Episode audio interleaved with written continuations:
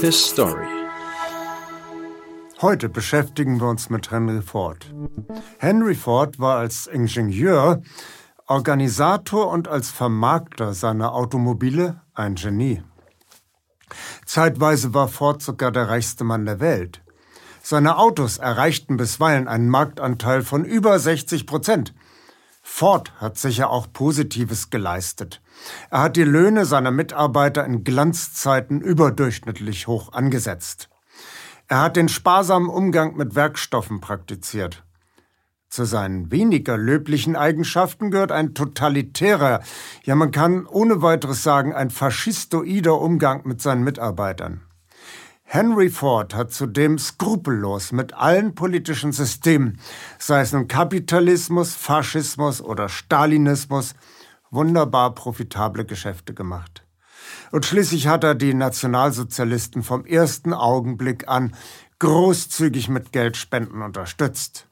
In Hitlers Arbeitszimmer im Münchner Braunen Haus hing nämlich ein übergroßes Bild von Henry Ford. Und Henry Ford hatte mit viel Geld eine Presse aufgebaut, die hemmungslose antisemitische Hetze verbreitete. Fords Aufsatzsammlung Der internationale Jude war bei der NSDAP von Anfang an obligatorische Schulungslektüre. Das alles ist nicht zuletzt durch meine Publikation mittlerweile gut bekannt. Wer es wissen will, der kann es jetzt wissen. Heute konzentrieren wir uns nun allerdings auf einen anderen Aspekt, nämlich darauf, wie Ford in seinem Fabrikkomplex in Dearborn, einem Ort im US-Bundesstaat Michigan, eine Keimzelle des Totalitarismus zu errichten wusste. Wer genau hinschaut, wird sicher Parallelen zur Gegenwart unschwer erkennen. Im Herbst 1908 schraubten Henry Ford und seine Mechaniker das erste Exemplar eines neuartigen Minimalautos für jedermann in Dearborn zusammen. Bis dato gab es nur Luxuskarossen für die begüterten 5% der Bevölkerung der Vereinigten Staaten ganz oben auf der Gesellschaftsleiter. In ihrem ersten Stadium der Produktion des neuen Volksautos ahnte noch niemand außer Ford, welche tiefgreifenden Veränderungen das Modell T für die Struktur moderner Industriegesellschaften mit sich bringen würde. Doch der durchschlagende Erfolg der Tin Lizzie auf Deutsch etwa Blechliesel elektrisierte nicht nur die US-Amerikaner, die wiederholt forderten, Ford solle sich als Präsidentschaftskandidat aufstellen lassen. Auch diesseits des Atlantiks fand Ford glühende Verehrer, besonders auf der extrem rechten Seite des politischen Spektrums. Zitat Das ausschlaggebende antisemitische Buch, das ich damals las, und das Buch, das meine Kameraden beeinflusste, war das Buch von Henry Ford, der internationale Jude. Ich las es und wurde Antisemit. Dieses Buch hat damals auf mich und meine Freunde einen so großen Eindruck gemacht, dass wir in Henry Ford den Repräsentanten des Erfolges, den Repräsentanten aber auch einer fortschrittlichen Sozialpolitik sahen. In dem elenden, armen Deutschland von damals blickte die Jugend nach Amerika und außer dem großen Wohltäter Herbert Hoover war es Henry Ford, der für uns Amerika repräsentierte. Mit diesen Worten versuchte sich der Chef der Hitlerjugend Baldur von Schirach bei den amerikanischen Richtern im Nürnberger Kriegsverbrechertribunal im Jahr 1946 einzuschmeicheln. Doch zurück zu Fords bahnbrechenden Massenautos. Das erste T-Modell aus dem Hause Ford wurde am 27. September 1908 noch nach guter alter Manier in einem überschaubaren Handwerksbetrieb in Dearborn gefertigt. Es gab in jenen Tagen eine Handvoll Manufakturbetriebe, in denen Nobelkarossen in Handarbeit zusammengeschraubt wurden. Die Automanufakturen in den USA hatten sich zu einem Kartell vereinigt. Sie verabredeten ein gemeinsames Niveau im Endverkaufspreis ihrer selbstfahrenden Kutschen. Ford profilierte sich als mutiger Aufrührer gegen das Kartell.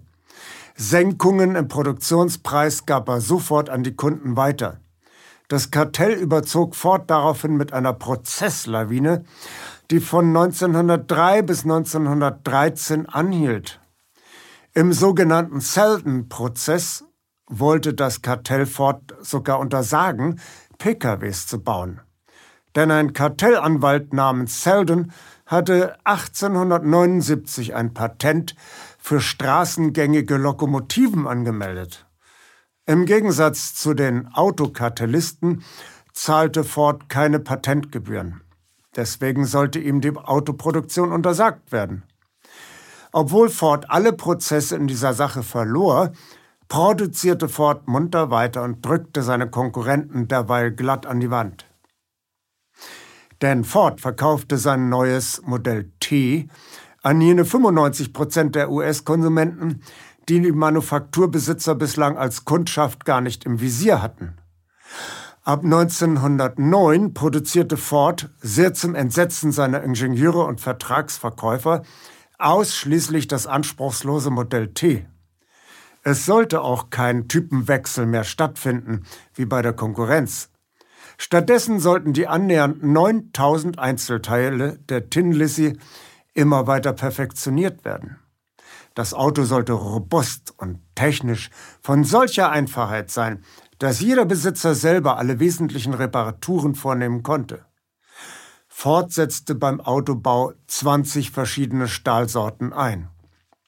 Durch den Einsatz des leichten und hochgradig belastbaren Vanadiumstahls konnte ein vergleichsweise kleiner und leichter Motor den Brennstoffverbrauch senken. Schrittweise wurde der Preis des Modell T ebenfalls immer weiter gesenkt. Das berühmte Fließband, das immer mit Fords Modell T in Verbindung gebracht wird, kam jedoch erst nach und nach zum Einsatz. Am 1. April 1913 rollt das erste Fließband in Dearborn an.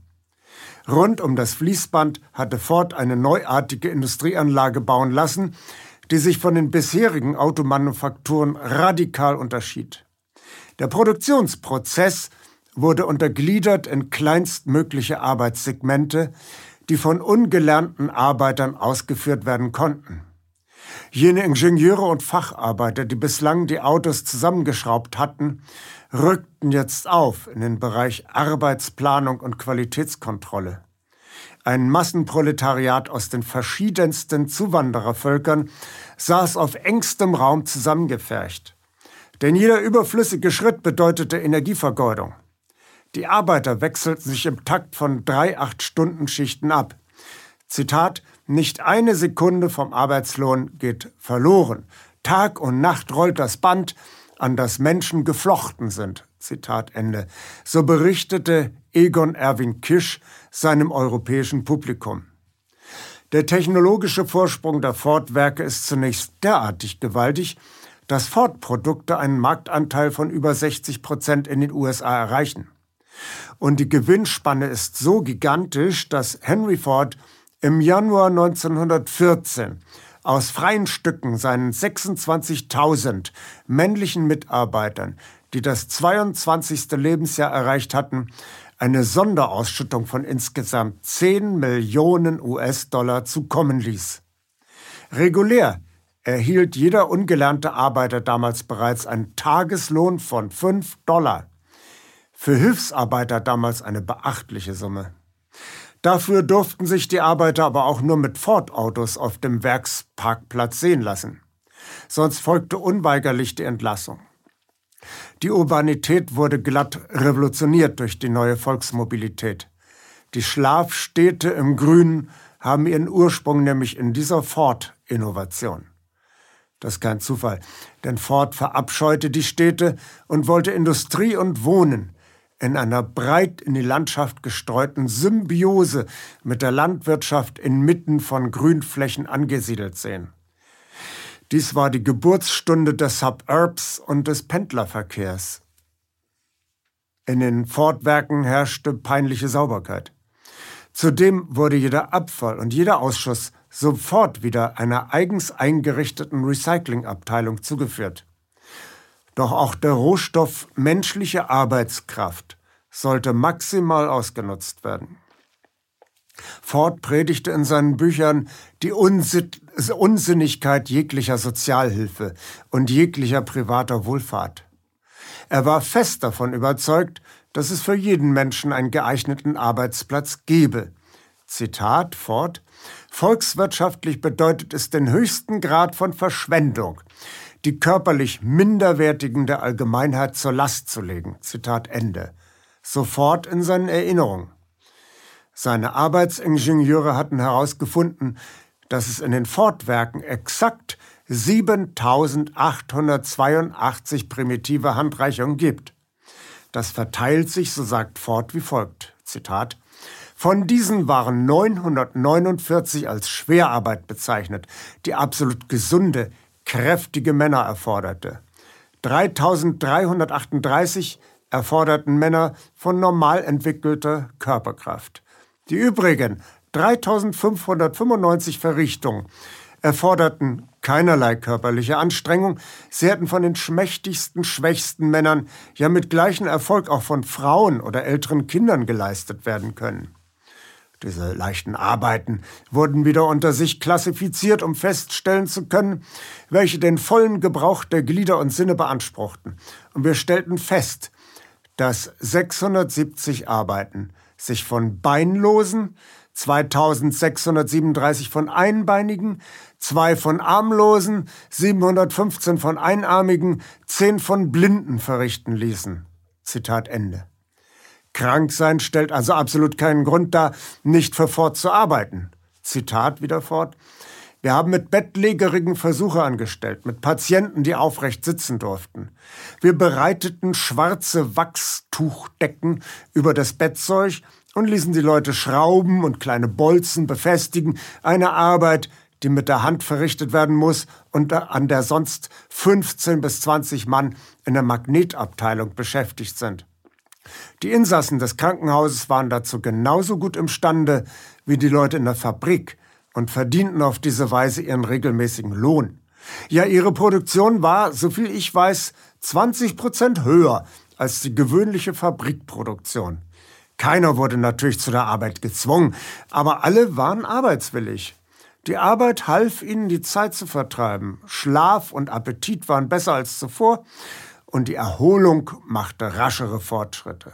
Soweit Henry Ford. Ob das mit der Freiwilligkeit der Arbeit am Krankenlager so ganz stimmt, wissen wir nicht. Der bekannte deutsche Publizist der Weimarer Republik Egon Erwin Kisch, der 1929 die Fortwerke besichtigt, versichert, Zitat, wer nicht imstande ist, weiterzuarbeiten, bekommt keinen Lohn und auch keine Krankenunterstützung. Zitat Ende.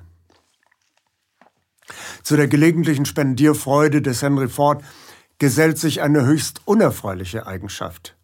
Die Produktionsanlagen in Dearborn und die damit verbundenen Arbeitersiedlungen bildeten die Keimzelle eines totalitären Überwachungsstaates.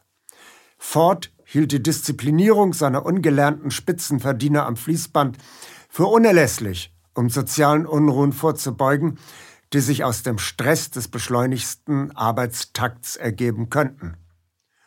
Die Arbeitsbedingungen bei Ford waren bewusst so gestaltet, dass sich die Menschen am Fließband in höchster Anonymität gegenüberstanden.